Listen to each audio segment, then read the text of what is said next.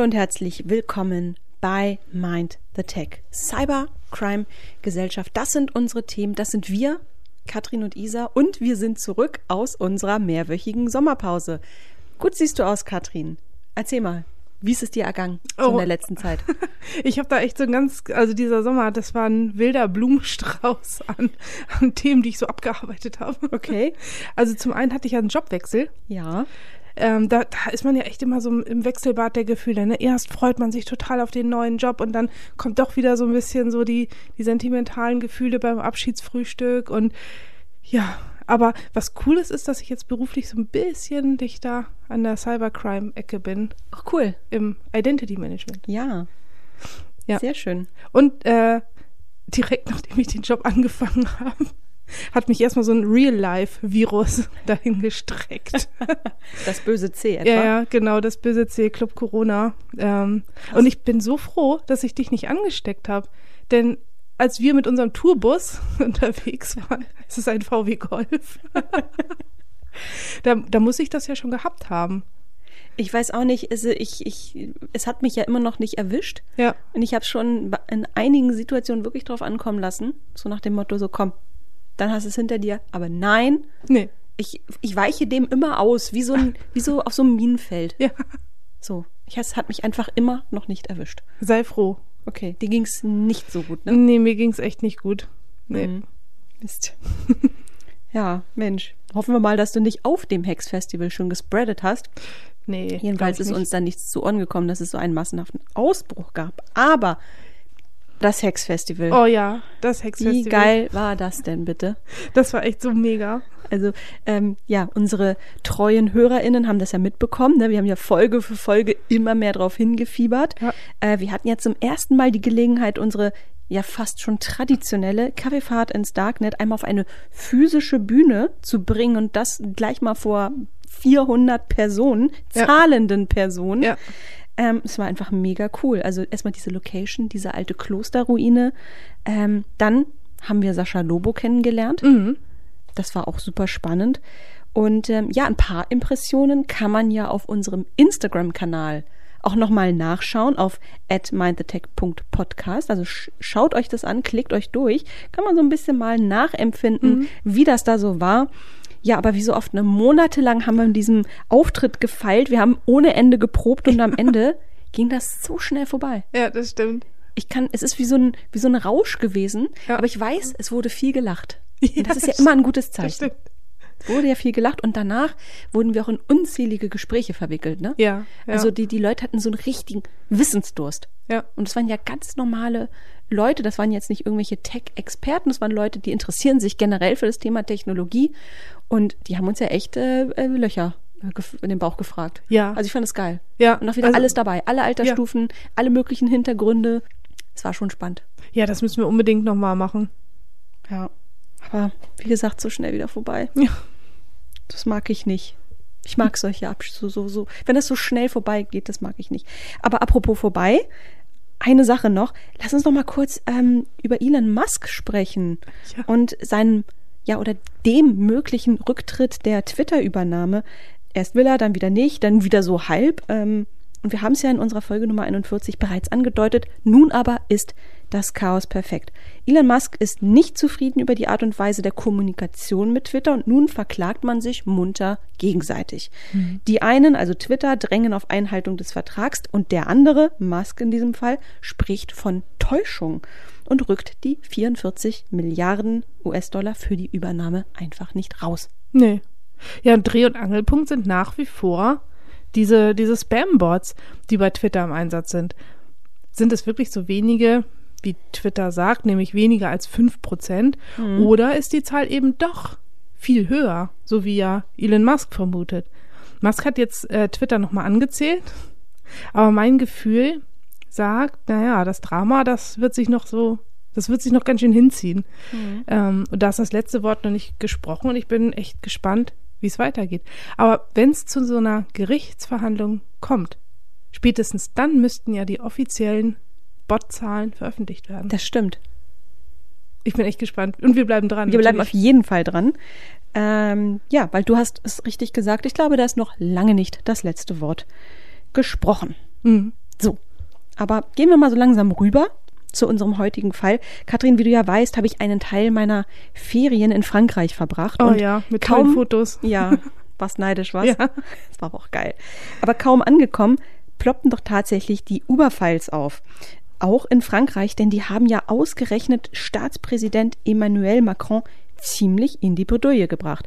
Ganz kurz, was sind die Uber-Files? Damit ist eine über 120.000 Seiten starke Dokumentensammlung gemeint, die eine anonyme Quelle kürzlich dem Guardian zugespielt hat. Und da sind die verschiedensten Lobbypraktiken des Unternehmens nachlesbar. In den Uber-Files geht es vor allem um den Zeitraum 2013 bis 2017. Das war ja eine Zeit des aggressiven Wachstums äh, des Unternehmens, in dem offenbar zahlreiche EntscheidungsträgerInnen und auch Medien für die eigenen Zwecke eingespannt wurden. Darunter eben auch Macron, damals noch Frankreichs Wirtschaftsminister. Und der pflegte offenbar eine sehr enge Beziehung zu Uber bzw. dessen Gründer Travis Kalanick. Und zwar so eng, dass Macron die Einführung von Uber in Marseille trotz Verbots durchgeboxt hatte. Und nicht nur das, offenbar drückte Macron, der damals nach außen hin lautstark sozialpflichtig versicherte Arbeitsplätze einforderte, hintenrum bei Uber diesbezüglich ein Auge zu. Riecht nach Lobbying, sieht aus wie Lobbying und ist auch knallhartes Lobbying, wie es im Buche steht. Kannst es drehen und wenden, wie du willst. In Kürze wird sich Macron diesbezüglich erklären müssen, aber im Falle von Uber war es mit dem Einspannen hochrangiger PolitikerInnen und den Medien ja nicht getan. Auch auf die Wissenschaft hatte es das Unternehmen offenbar abgesehen. Ja, ganz genau. Die Lobbyisten haben nämlich gezielt nach kooperationsbereiten WissenschaftlerInnen gesucht und genau diesen haben sie in der Person Justus Haukapp gefunden. Vor allem ähm, Nochmal schnell eine kleine Side Note. Wir sprechen jetzt bei diesem Uber-Fall über Haukapp, aber er ist nicht der einzige. Nur eben eine, eine sehr sprechende Persona, die perfekt den Missbrauch von Einfluss aus Richtung der Wissenschaft auf die Politik und die Gesellschaft darstellt. Und apropos sprechen, Haukapp hat eigentlich zu allem was zu sagen, wo es eben um Geld geht. Ne? Dass die GZ-Gebühren zu hoch sind, die Auswirkungen der Tankrabatte auf die Inflation. Ähm, er hat auch was zur Legalisierung von Cannabis äh, zu sagen und die zu erwartenden Steuereinnahmen. Ja, und, und, und. Und das ist ja auch kein Wunder. Denn Justus Haukapp ist Ökonom und Dekan der Wirtschaftswissenschaftlichen Fakultät der Heinrich-Heine-Universität in Düsseldorf aber auch Gründungsdirektor des Düsseldorf Institute for Competition Economics, kurz DICE und auch mehrere Jahre lang Vorsitzender der Deutschen Monopolkommission. Mhm. Und er war auch ganz oft als Kommentator, Kolumnist oder Interviewpartner zu all diesen genannten Themen in Funk und Fernsehen präsent. Und er hat sich natürlich auch zuvor schon mehrfach positiv zu einer Liberalisierung des Taximarktes geäußert. Er ist also der Mann für den Uber-Job. Okay, auf jeden Fall. Also die Referenzen ja. sind da, zweifellos. Ja. Ja, und aus den Uber-Files geht hervor, dass es Anfang 2014 einen ersten sehr netten Austausch gab und ähm, man sich eben auch sehr sympathisch war. Und deshalb machte Justus Haukapp auch direkt ein Angebot. Er wollte eine Auftragsstudie mit dem Titel Vorteile für Verbraucher aus einer Liberalisierung des Taximarktes in Deutschland über seine Beratungsfirma DICE und äh, des Deutschen Institutes für Wirtschaftsforschung veröffentlichen. Kostenpunkt 44.000 Euro. Was haben die immer mit diesen 44? Ich weiß nicht. 44 Milliarden Euro. Äh, Übernahme bei ja. Twitter, 44.000 Euro für eine Studie. Ist das so eine psychologische Zahl? Ja. Man ja. weiß es nicht. Vielleicht sollten wir es auch filmen. Wir werden das recherchieren. Genau. Ja, und schon in dem Angebot der Studie, ich muss hier Studie mal in, in Anführungszeichen setzen, war klar, in welche Richtung sie gehen wird und welche Vorteile der Liberalisierung genannt werden. Und das Institut für Wirtschaftsforschung ist auch so eine Sache. Das Institut wird nämlich auch im Transparenzregister der EU als Lobbyorganisation geführt. Okay. Ja, aber nochmal zu Haukapp. Er hat auch Zeitungsartikel für 4000 Euro im Angebot. Ja, und ein Artikel oder eher ein Kommentar über die Inhalte der Studie wurden auch in der Frankfurter Allgemeinen Zeitung veröffentlicht. Dieser wurde natürlich Uber vorab vorgelegt und genehmigt, ähm, aber sowohl Haukapp als auch die FAZ äh, bestreiten das natürlich. Eine Sprecherin der FAZ erklärte auf Anfrage von Übermedien, Haukap schreibe eben in unregelmäßigen Abständen zu wettbewerbsrechtlichen Themen in der FAZ, als Interviewpartner oder auch als Gastautor. Für den entsprechenden Artikel hat er kein Honorar von der FAZ erhalten. Sollte es Vereinbarungen zwischen Justus Haukap und Uber geben, hat die FAZ zu keinem Zeitpunkt Kenntnis darüber. Ja, und damit wären wir auch schon knietief im Thema der heutigen Folge. Wir wollen der Frage nachgehen, welche Interessenskonflikte sich dabei auftun, wenn Big Tech den Schulterschluss mit der Wissenschaft sucht. Ist es eine Beziehung auf Augenhöhe oder Lobbying unterm Deckmantel der Grundlagenforschung? Ein Thema, das gar nicht mal so neu ist, durch die Uberfalls aber neue Nahrung bekommen hat, um mal genauer beleuchtet zu werden. Ja, und um die Verquickung von Tech und Wissenschaft besser verstehen zu können, müssen wir zunächst eine kleine Zeitreise zurück in die 1920er Jahre machen. Eine Zeit lange vor Uber, Google, Meta und Co.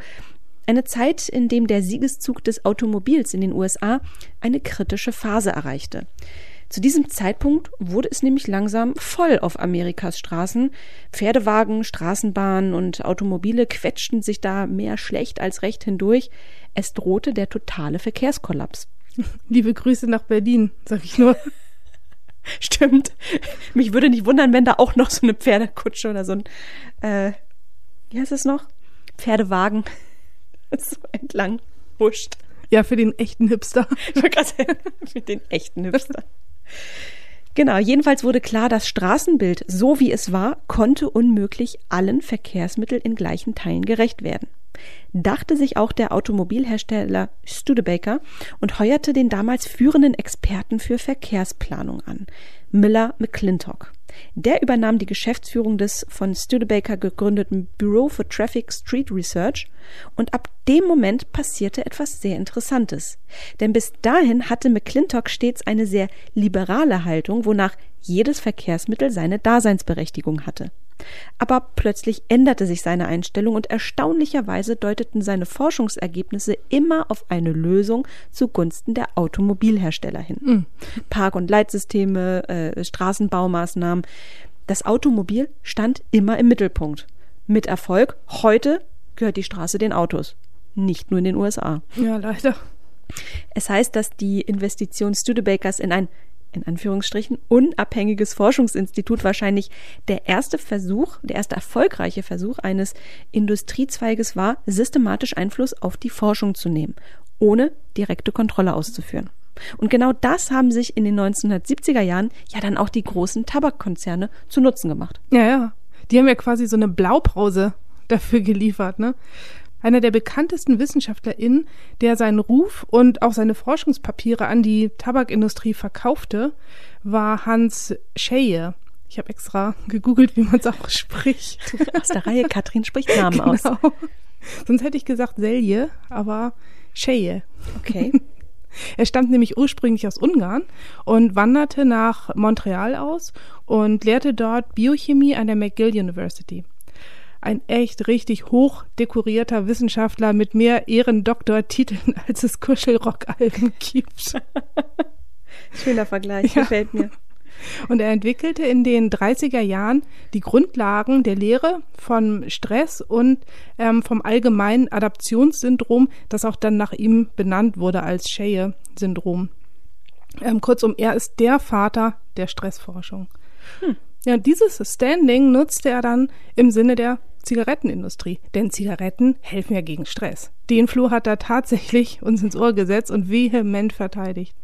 In einer Broschüre der Tobacco Industry schrieb er, es ist erschreckend, dass niemand die Vorteile von Tabakwaren erwähnt. Ich bin mir sicher, dass oft mehr Schaden dadurch angerichtet wird, dass durch gut gemeinte Kreuzzüge gegen das Rauchen unzählige Hypochonder geschaffen werden. Oder er arbeitete auch an einem Fünf-Punkte-Plan, um die Idee weiterzuentwickeln, dass Stress mit Krankheiten in Verbindung steht und dass ein Ausgleich zum Stress nötig sei und dass Rauchen ein angemessener Ausgleich sei. Also ich bin echt jetzt langsam überzeugt. Äh, also ich bin und bleibe Team Schokolade. Wenn es um Stress geht. Ja. Nee, also mich kriegst du nicht zum Rauchen. Nee, ich bin auch ab von. Ja, aber er war auch nicht der Einzige, äh, der eben von der, der Tabakindustrie gekauft wurde. Ähm, aus einem Spiegelartikel aus dem Jahr 2005 namens Geheime Gesandte wird berichtet, wie weitere namhafte deutsche WissenschaftlerInnen sich ihre Forschung von der Tabakindustrie finanzieren lassen haben. Sehr lesenswert. Wir verlinken das auch und auch eine Stellungnahme von einem dort genannten Wissenschaftler in, in, der, äh, in unseren Shownotes. Und als Filmtipp noch dazu, Thank You for Smoking. Großartiger Film. Und hier, Fun Fact, weißt du, wer einer der Executives ähm, oder wie heißt es hier, Produzenten war? Von dem Film? Ja. Kommst Hm. nie drauf. Boah. Äh, ähm, Organisation oder Privatperson? Privatperson. Der Marlboro-Mann. Nee, Elon Musk. Ach nee, Ja. echt interessant. Okay, ähm, ja, aber nun einen kleinen Zeitsprung weiter sind wir nun im Hier und Jetzt angekommen. Und was wir sehen, ist, dass Big Tech im Grunde nur ein System adaptiert hat, du hast es ja auch eben Mhm. umfassend beschrieben, das längst zu einer tragenden Säule in der Wirtschaftswelt geworden ist. Es ist kein Phänomen der Neuzeit. Finanzierte wissenschaftliche Arbeit gehört zum Machtausbau dazu. Mit dem einzigen Unterschied, dass die finanziellen Mittel und Strukturen in heutigen Zeiten eine neue Größenordnung erreicht haben. Und damit auch der potenzielle Einfluss. Aber genug mit den recht groben Bildern. Lass uns mal ein paar Fakten schaffen, Katrin. Wer macht eigentlich was, mit wem und zu welchem Zweck? Ja, das mit dem Zweck würde ich gern an den Anfang stellen, denn das ist ja im Grunde der Kern des Ganzen. Wissenschaft soll ja nicht dem Selbstzweck dienen. Aber genau das scheint immer öfter der Fall zu sein. Kritiker sprechen längst von einem Wissenschaftslobbyismus. Und der sieht so aus, dass Unternehmen wie Apple, Microsoft, Amazon und der Google-Mutterkonzern Alphabet, um mal jetzt so die wesentlichen zu nennen, viel Geld in Unis, Institute und Thinktanks stecken, die mit der Annahme des Geldes im Grunde einen ungleichen Deal eingehen. Ja, aber leider auch ein Deal, den die Forschenden und die Unis oft eingehen müssen. Ja. Denn Forschung ist einfach krass teuer. Oft laufen wissenschaftliche Vorhaben und Experimente ins Leere oder es müssen teure Messinstrumente extra gebaut werden. Äh, Aber auch Langzeitstudien brauchen einfach sehr viel Zeit und Zeit ist ja bekanntlich Geld. Und das kann man mit den Forschungsgeldern, die Bund und Land zur Verfügung stellen, einfach nicht leisten. Also meistens nicht. Man ist also auf Drittgelder angewiesen. Und Drittgelder übrigens ist ja auch so ein Wort, äh, welches ich immer in diesem Kontext benutzt habe, aber nie konkret na mal nachgeschaut habe, was das eigentlich ist, was es bedeutet. Aber zum Glück gibt's ja diesen Podcast, der uns auch zwingt, mal hinter die Kulisse zu gucken. Es sind Gelder, die ForscherInnen beziehungsweise der Hochschule oder Forschungseinrichtung zusätzlich zu laufenden Haushalts- und Investitionsmitteln aus dem Hochschuletat zur Verfügung gestellt werden. Das ist so die ganz korrekte ähm, Definition. Und die Geldgeber sind dabei zum Beispiel oder größtenteils Unternehmen, aber auch Stiftungen oder staatliche Institutionen zur Wirtschaftsförderung, gibt es auch einige, äh, darunter die Deutsche Forschungsgemeinschaft. Und meist werden diese Gelder von ProfessorInnen angeworben und gezielt für ein bestimmtes Forschungsprojekt und zeitlich begrenzt eben ausgezahlt. Sie decken dabei alle Kosten ab, also die Gehälter für alle ProjektmitarbeiterInnen, Sachmittel, Reisen, Publikationen, Tagungen und Workshops und so weiter, weil wissenschaftliches Arbeit ist mit einem ganz ordentlichen Workaround verbunden. Ja, das stimmt. Das ist ja aber immer noch alles recht abstrakt. Lass uns doch mal eine Finanzierung rauspicken. Facebook finanziert seit 2019 an der TU München das Ethikinstitut für künstliche Intelligenz. 7,5 Millionen Dollar wurden dem Institut in Aussicht gestellt. Eigentlich ja kein Problem. So sieht es eben auch der leitende Professor des Institutes, denn die Finanzierung war an keine Vorgaben oder Auflagen geknüpft. Allerdings wurde darauf Einfluss genommen, welche Person das Institut leiten soll. Und auch die Finanzierung wurde nicht einmalig ausgezahlt, sondern jährlich. Das heißt, dass Facebook zu jeder Zeit eben auch diese Zahlung einstellen kann. Das hinterlässt alles irgendwie so ein, so ein ganz ungutes Bauchgefühl. Und weißt du, was ich mich auch frage? Wem gehören dann die Forschungsergebnisse am Ende? Können die dann einfach so frei rausgegeben werden oder kann das Unternehmen die auch in der Schublade verschwinden lassen? Ja, und, warum sind diese Sponsorings eigentlich nicht öffentlich? Eigentlich müsste doch es doch genauso wie dieses Lobbyregister oder dieses Transparenzregister in der Politik funktionieren. Und genau diese Aufgabe hat sich das Portal Hochschulwatch von Transparency Deutschland angenommen. Peter Büttner, der Verantwortliche des Portals, meint, dass viele Kooperationen unproblematisch seien, die Grenze zur Korruption jedoch fließend. Es geht auch nicht immer nur um Geldflüsse. Im Interview mit Deutschlandfunk führt er das aus. Ich denke nicht, dass es allein dann Korruption genannt werden kann, wenn Geld fließt, sondern wenn Vorteile gewährt werden, die in gewissem Maße also Prestige oder geldwerte Sachen darstellen. Und dann gibt es noch genug Beispiele, dass die Anträge, die die Professoren stellen, bestimmte Themen zu fördern, davon abhängig sind, ob sie dafür externe oder industrielle Förderer finden. Ja, und Diskussionen dieser Art kennt auch die Humboldt-Universität in Berlin. Dort gibt es seit 2011 das Institut für Internet und Gesellschaft, kurz HIIG, welches mit großzügigen Spenden von Google auf den Weg gebracht wurde. 4,5 Millionen Euro hat der Tech-Gigant für die Erforschung der Auswirkungen des Netzes auf die Gesellschaft bereitgestellt. Die Süddeutsche Zeitung stellte seinerzeit die Frage in den Raum, wieso finanziert Google das? Eine nicht ganz unberechtigte Frage, zumal ausgerechnet einer der größten, wenn nicht gar der größte globale Datensammler hinter dem Vorhaben steckt. Greenwashing oder echtes Interesse am Forschungszweck des Instituts? Hm.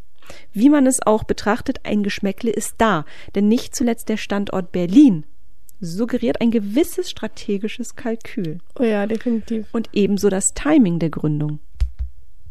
In Deutschland kam damals, also 2011, Google Street View auf und bot der allgemeinen deutschen Internetskepsis damals ordentlich Futter. Es brauchte also ein Zeichen der Versöhnung. Sowohl die Institutsleitung als auch Google dementieren das natürlich. Dennoch ließ es sich die Taz nicht nehmen, Google als Marionettenspieler hinzustellen. Denn die macht keinen Hehl daraus, die Neutralität des Instituts stark in Frage zu stellen und verweist auf eine Einrichtung in der Schweiz beispielsweise, die Google als firmeneigenes Entwicklungs- und Forschungszentrum dient. Das HIIG sollte aber Ergebnisse für alle liefern, kostenlos und leicht zugänglich. Und ich muss sagen, dem Vorhaben sind sie bis heute treu geblieben. Das kann man auf der Website nachschauen. Des Weiteren wurde bei der Gründung der Einrichtung auf ein unabhängiges Netz an Direktorinnen und wissenschaftlichen Partnerinnen geachtet. Hier zitiere ich allerdings nur die eigenen Aussagen. Ich bin mir nämlich nicht sicher, ob Unabhängigkeit und Millionen immer so eine scharfe Trennlinie haben, aber das ist jetzt meine ganz persönliche Meinung. Heute ist Google übrigens nur noch einer von vielen Förderern des HIIG. Hinzugekommen sind unter anderem diverse Bundesministerien. Da hat sich also der Standort Berlin gelohnt. Mhm. Äh, das Hasso-Plattner-Institut, die Deutsche Forschungsgemeinschaft und halte ich fest, Katrin, auch die Süddeutsche Zeitung. Ach. Hm. Verrückt. Da schließen sich Kreise, würde ich sagen. Ja. Aber auch wenn im Fall des HIIG der, sagen wir mal politisch korrekt, finanzielle Einfluss von Google im Laufe der Jahre geschrumpft ist, Fakt ist, dass die Ausgaben von Big Tech für Forschung und Entwicklung alleine zwischen 2013 und 2021 stetig und massiv gestiegen sind. Mit 56 Milliarden US-Dollar ist Amazon hierbei klarer Spitzenreiter, gefolgt von Google Mutterkonzern Alphabet mit knapp 32 Milliarden US-Dollar. Facebook, Apple und Microsoft bewegen sich in der Dimension so zwischen 20 und 25 Milliarden US-Dollar. Alles einsehbar in den Geschäftsberichten der Unternehmen und somit transparent kommuniziert. Auffällig hingegen ist, dass bis 2015 alle mit ihren Ausgaben gleich aufstanden. Wir sprechen hier von Volumina zwischen 5 und 12 Milliarden US-Dollar. Also alles auf relativ ähnlichem Niveau. Dann explodierten die Ausgaben aber förmlich. Ich vermute ein Zusammenhang mit dem Aufkommen von KI und einer zusätzlichen Verschärfung des Wettbewerbs untereinander. Ja, und das deckt sich auch mit den Erkenntnissen einer studentischen Forschungsgruppe der Norwegian University of Science and Technology in Trondheim. Die hat 2021 ein Paper veröffentlicht und das ist echt spannend zu lesen, denn darin finden sich einige echt steile Thesen. Und ich liste sie hier mal auf. Mhm. Ähm, erste These. Big Tech beeinträchtigt die akademische Freiheit. Nummer zwei. Big Tech entzieht der akademischen Welt ihre Spitzenforscher. Nummer drei. Big Tech beeinflusst die Art der akademischen KI-Forschung, wie sie gegenwärtig betrieben wird. Nummer vier. Big Tech kontrolliert den akademischen Diskurs. Nummer fünf. KI-Ethik dient dazu, Big Tech zu legitimieren. Harter Tobak, was? Ja.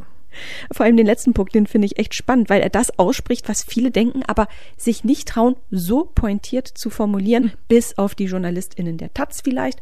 Und das sind hier nur Studierende, ne? eine Arbeitsgruppe, ganz, ja. ganz kleine Lichter im großen Meer der Wissenschaft, aber mit einer gehörigen Portion Mut ausgestattet. Und ich feiere die voll. Das Paper werden wir natürlich auch in den Show Notes verlinken. Aber lass uns da mal genauer drauf schauen. Was meint das? KI-Ethik diene dem Zweck, Big Tech zu legitimieren.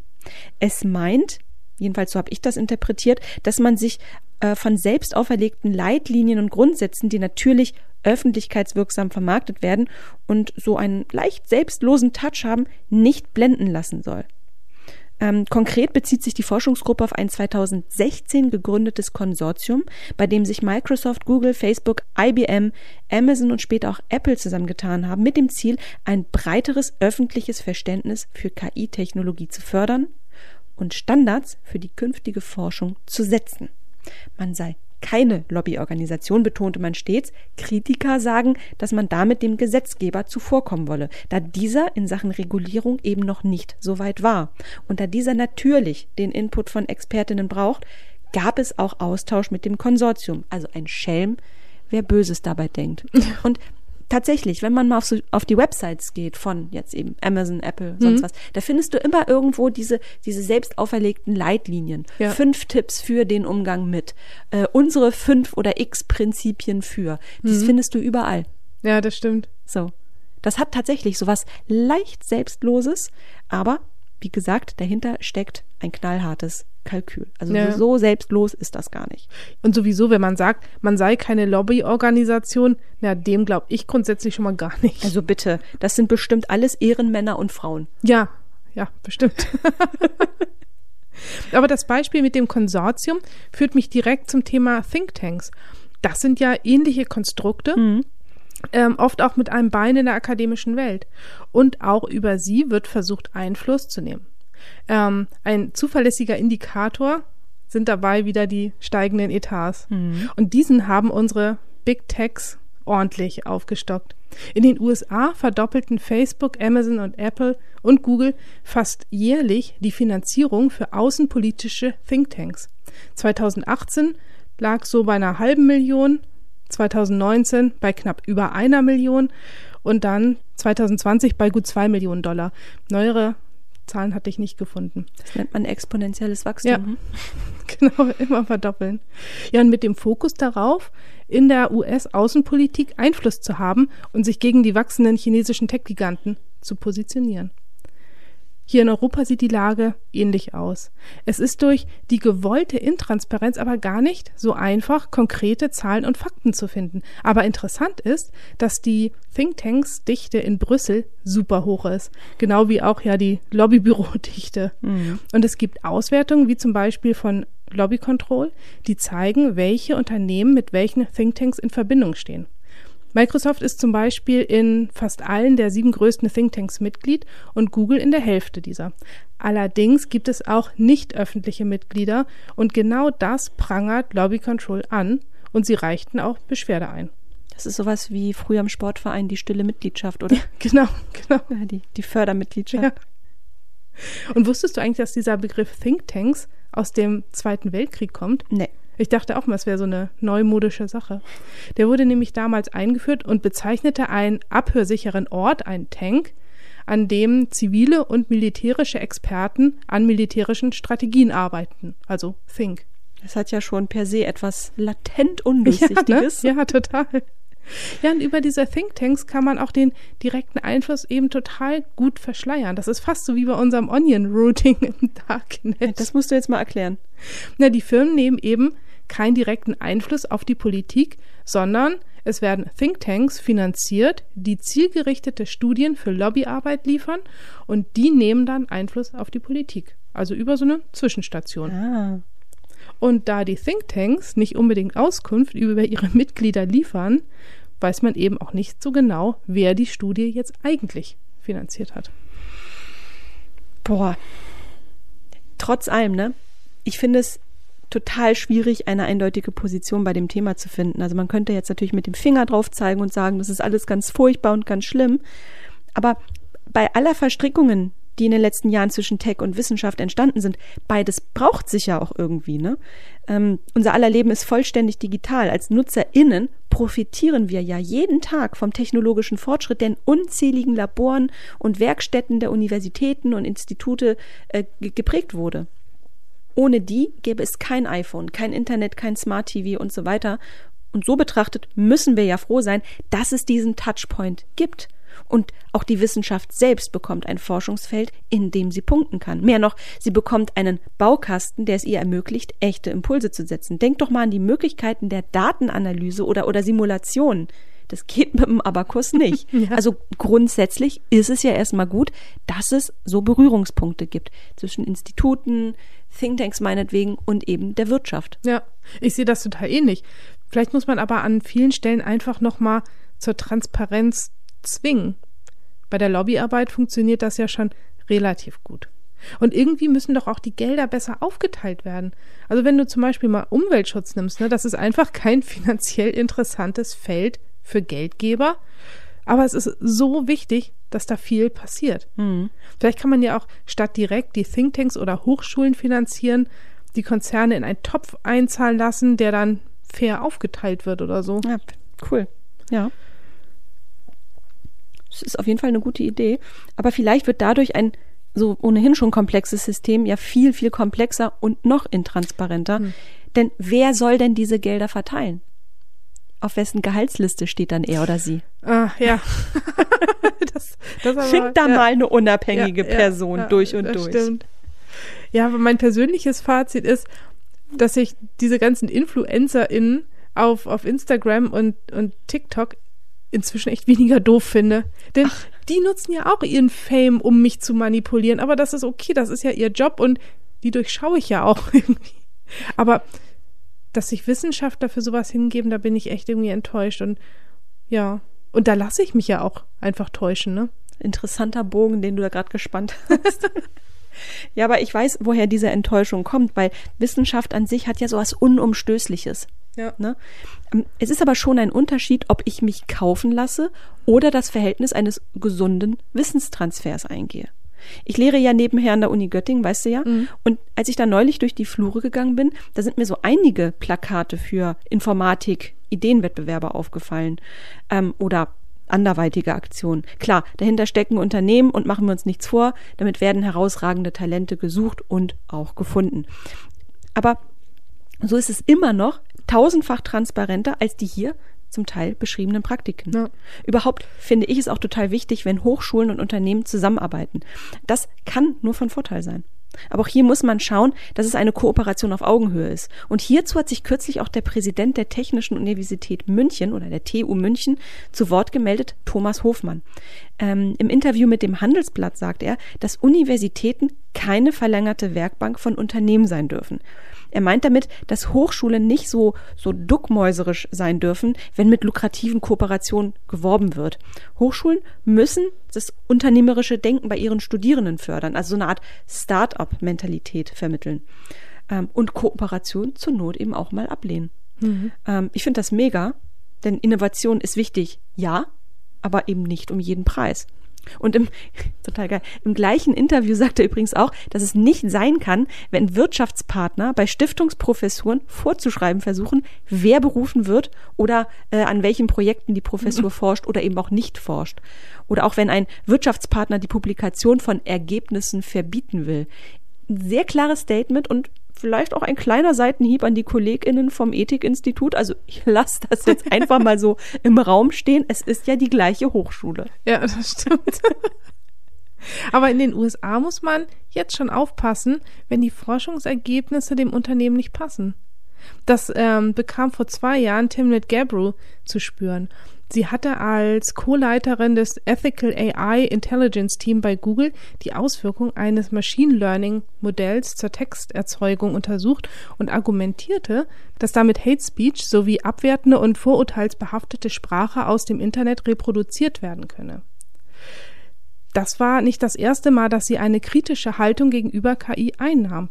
Zuvor arbeitete sie mit an der Studie, die belegte, dass Gesichtserkennung bei weißen Männern besser funktionierte als bei schwarzen Frauen.